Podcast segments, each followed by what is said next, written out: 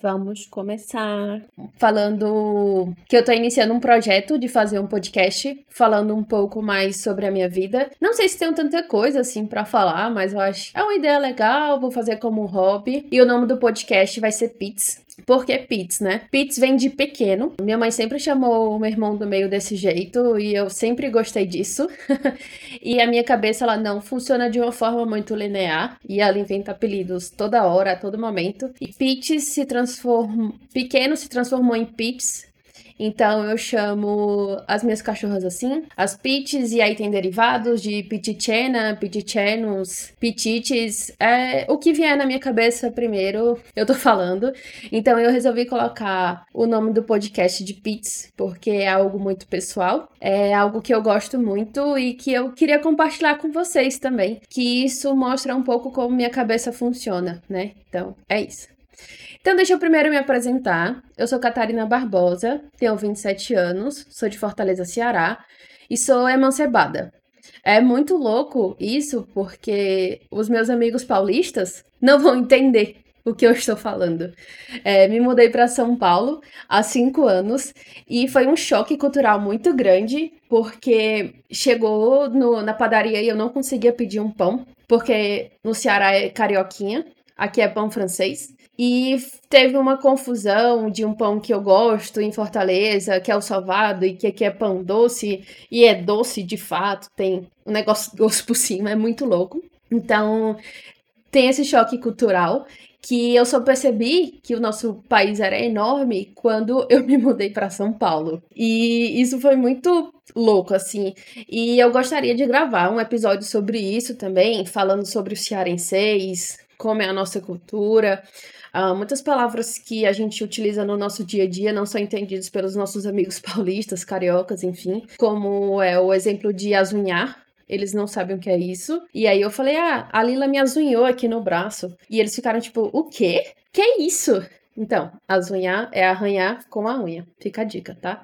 Mas a gente pode marcar um podcast falando mais sobre isso, e aí eu chamo os amigos paulistas, uns cearenses, pra gente debater um pouco. E eu vim para São Paulo depois que eu me formei em odonto. Me formei em odonto em 2016, comecei a atuar em 2016 mesmo e atuei durante dois anos na área. Não gostava muito, comecei a atuar na clínica, não gostava muito, mas a intenção de vir para São Paulo era fazer um mestrado na USP de Ribeirão Preto, na área de próteses, DTM, e afins. E eu comecei a atender e via que aquilo ali não me motivava tanto, ficar numa sala fechada, onde eu não podia conversar com muita gente, e eu tentava conversar com o paciente e o paciente com o cigarro na boca. Ah, ah. Enfim, vocês sabem, vocês já foram ao dentista e o dentista tentou falar com vocês, né? É, essa é a ideia porque não tem muito com quem conversar. Então o paciente tá ali uma vez, tipo, a cada seis meses, ou, tipo, tem decorrências e a gente gosta de conversar, né? Nós somos seres humanos e seres humanos são comunicativos. A maioria, pelo menos, né? E é isso. Por isso que seu dentista conversa com você quando você tem coisas dentro da sua boca, que no caso é a mão dele. Eu fui, tentei um mestrado, não passei, mas consegui um projeto é, na área de DTM, que é a disfunção temporomandibular, que é a dor que as pessoas chamam de ATM, mas a ATM, na verdade, é a sua articulação temporomandibular. A DTM é a disfunção temporomandibular, que é ela que de fato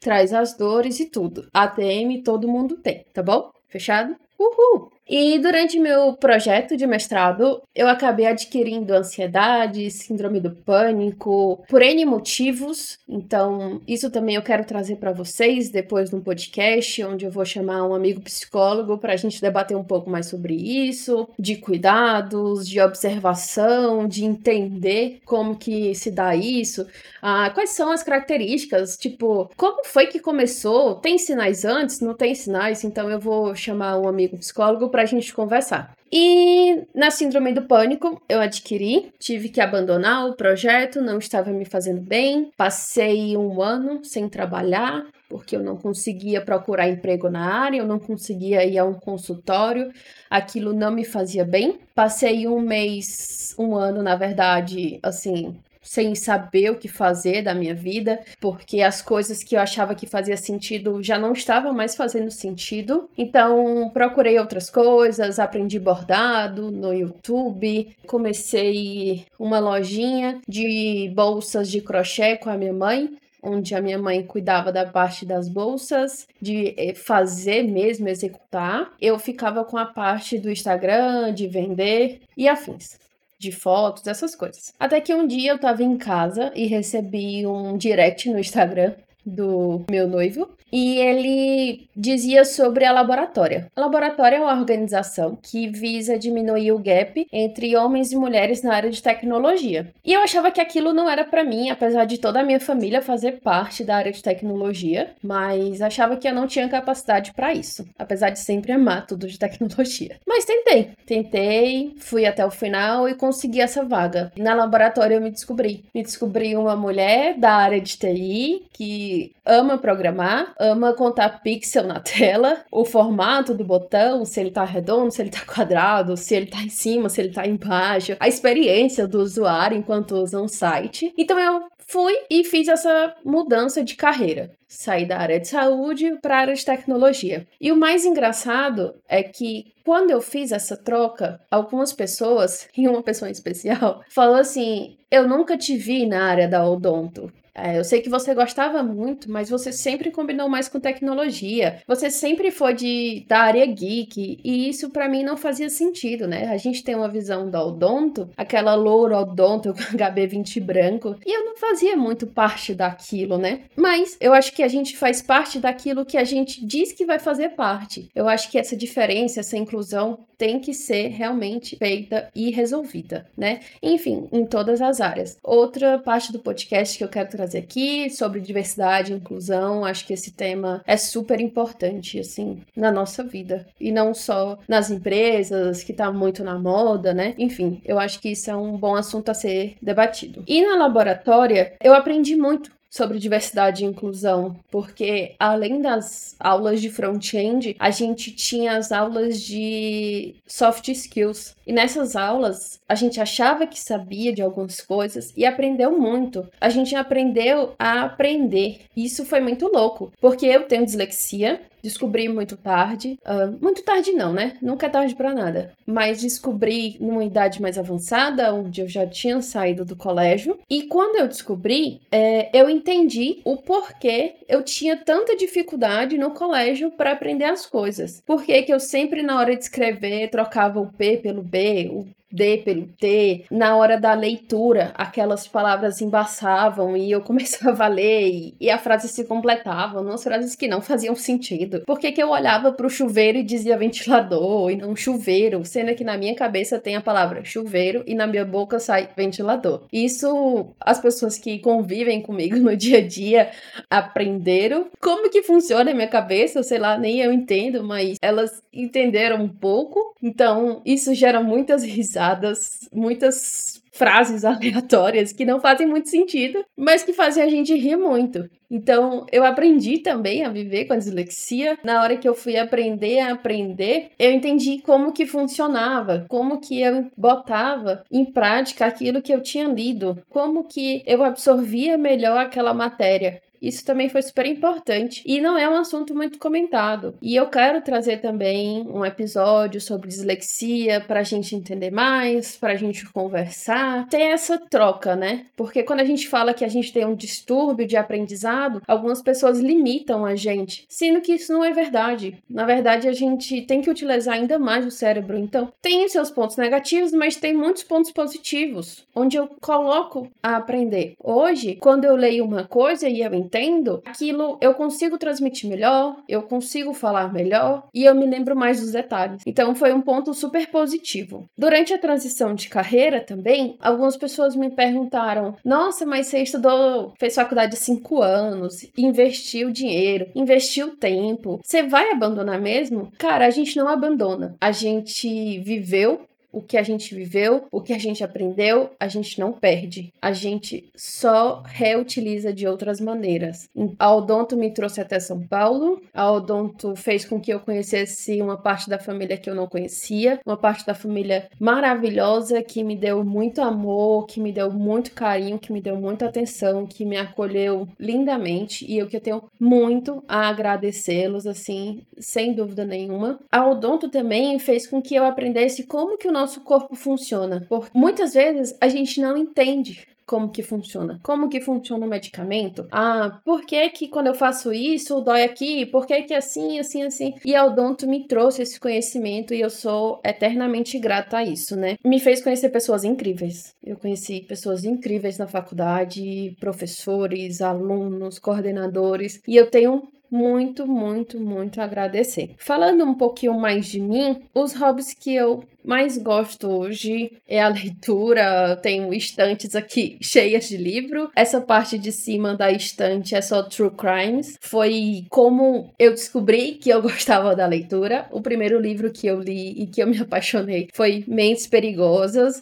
O Psicopata Mora ao Lado, da Ana Beatriz Barbosa Silva. É uma leitura densa, é uma leitura pesada. Muitas coisas a gente encontra assim que a gente fica meio, meu Deus, como as pessoas são capazes de fazer isso. Eu gosto. Então, eu sempre gostei de séries criminais, sempre gostei de séries investigativas, filmes investigativos. O True Crime fez com que eu me aproximasse dos livros. Então, eu comecei por eles, depois eu comecei a ler romances, e aí isso foi aumentando, aumentando, aumentando, e hoje eu sou apaixonada por leitura. Tenho alguns livros na cabeceira aqui da, da mesa, não da cama, porque a cama é mais afastada, mas na mesa aqui, uh, livros de tecnologia, livros de gestão, livros de, enfim, espíritas, várias coisas. Foi muito bom para que eu entendesse que eu sou capaz de ler, que eu sou capaz de, de entender o que aquele livro tem a me dizer. Com isso, eu conheci também a Dark Side, que é uma editora que os livros, a maioria falam de coisas de terror, suspense, são leituras mais densas, assim, né, que não é tão comum. E aí foi muito bom. Outros hobbies que eu tenho é vôlei, jogar videogame, ver filmes,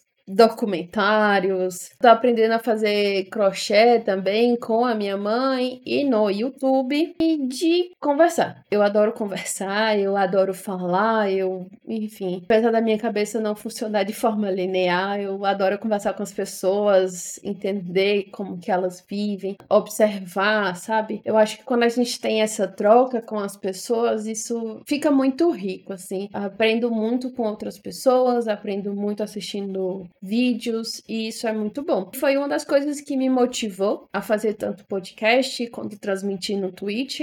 Talvez para mim não seja nada, porque quando a gente começa a fazer determinadas coisas, a gente acha aquilo simples. Sendo que quando a gente olha de fora, no passado, a gente achava que era, aquilo era muito distante, que aquilo não fazia sentido. Eu quero convidar vocês a assistir mais episódios. Eu creio que eu vou ficar fazendo de duas em duas semanas. E queria entender um pouquinho mais também do que vocês querem ver, se querem ver coisas diferentes. Eu quero abordar assuntos que são da minha vida. Vou falar um pouquinho sobre o que eu falei aqui hoje hoje, procurar também sobre a saúde da mulher, sobre coisas que rodeiam de fato a minha vida. Vou falar também um pouco sobre transição de carreira. Vou chamar uma pessoa que fez a laboratória comigo, que veio da área do direito. E aí eu queria entender um pouquinho de vocês, o que é que vocês gostariam de ver. Ah, outra coisa também que eu gostaria de falar no podcast é sobre. Não sei se, se é a palavra certa, me corrija se eu tô errada, sobre distúrbios alimentares. Eu acho que é um assunto super importante que eu tenho me tratado com a Tamara e tem sido muito importante, que é a alimentação comportamental também, que é um assunto muito legal. Tenho mudado muito meu pensamento em relação à comida, em relação ao prazer que a comida dá, a fome emocional. Eu acho que é um assunto super legal pra gente falar. Ah, e falar sobre a positividade corporal, isso é super importante, super super importante. Eu quero falar também de um assunto que não sou mãe ainda, mas gostaria de ser, e eu quero convidar duas mães super importantes para mim, que é a Larissa Brito, que é minha cunhada, e a minha mãe, para falar um pouco sobre a maternidade. Eu acho que são pontos de vista diferentes. Larissa como mãe, minha mãe já como avó, conciliar o trabalho, a ajuda, o conjunto ali da obra. E eu gostaria de trazer um pouco desse tema, assim, mas de uma maternidade real, que é o que a gente está vivendo, assim. Eu tenho acompanhado de perto o crescimento da Tonton e está sendo muito importante para mim. É o amor da minha vida, aquela criancinha danada. É trazer, assim, de verdade, porque muitas vezes romantismo a maternidade, ai, que a maternidade é perfeita, que não sei o que, é uma imitação incrível, que é um assunto também muito legal e que combina super bem com a positividade corporal, porque muitas vezes, quando você termina de ter filho, o seu corpo já não é mais o mesmo, né? Você carregou ali uma criança durante nove meses, sua barriga cresceu. Nos primeiros meses você já ganha peso. Também é um tema super interessante pra gente abordar. Outro assunto que eu também quero abordar aqui sobre a área de tecnologia em si, falar um pouco sobre o que é front-end, o que é back-end, o que é banco de dados, de uma maneira geral, falar também sobre UX, UI, comentar um pouquinho de cada um, principalmente para as pessoas que querem fazer a transição de carreira e essa transição de carreira seja para a área de tecnologia. Depois que eu fiz a minha transição de carreira, eu já conversei com umas 5, 6 mulheres que gostariam de ir para a área de tecnologia e o nosso principal, assim, é que muitas vezes a gente não entende o que, é o que e tem muito curso disso, curso daquilo. E aí eu gostaria de falar um pouco sobre isso também. Gente, falar um pouquinho sobre os livros também. Eu acho que é isso. Se eu falei demais ou se eu falei de menos, não sei. O Instagram também, o arroba do Pits Podcast. Então, quem quiser seguir lá, a gente pode interagir, saber o que, vocês querem conversar, o que, que vocês não querem falar. Beijo. Fico muito feliz de interagir com todo mundo. Obrigada por me assistirem.